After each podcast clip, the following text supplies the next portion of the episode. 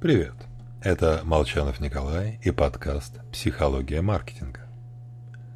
Давайте с вами станем изучать, как хрустят чипсы, а потом смотреть, влияет ли хруст на восприятие свежести.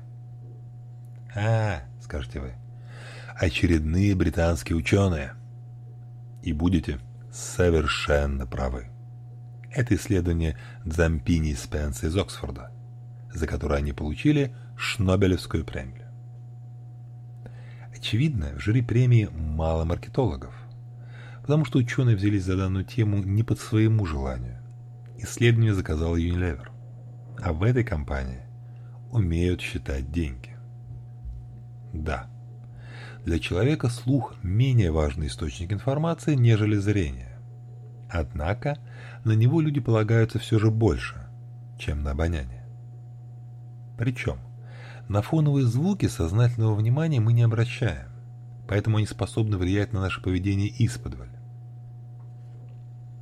Поэтому производитель люксовых автомобилей уже давно контролирует щелчок закрывающейся двери, звук работы двигателя в салоне. Эти сигналы прямо влияют на то, как покупатель оценивает класс и качество автомобиля. Ну а конкретно в эксперименте с чипсами увеличение громкости или частоты хруста вело к тому, что участники эксперимента считали их более свежими. Звуки важны. Однако, если вы начнете экспериментировать, помните, автоматически мы считаем, что нововведения улучшают текущее положение дел. В конце концов, для этого мы их внедряем. Хотя главное – не проморгать риск обратного эффекта. На примере звуков.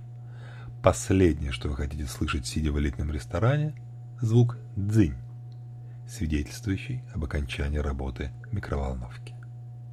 Всего вам хорошего и хороших ресторанов. С вами был Николай Молчанов.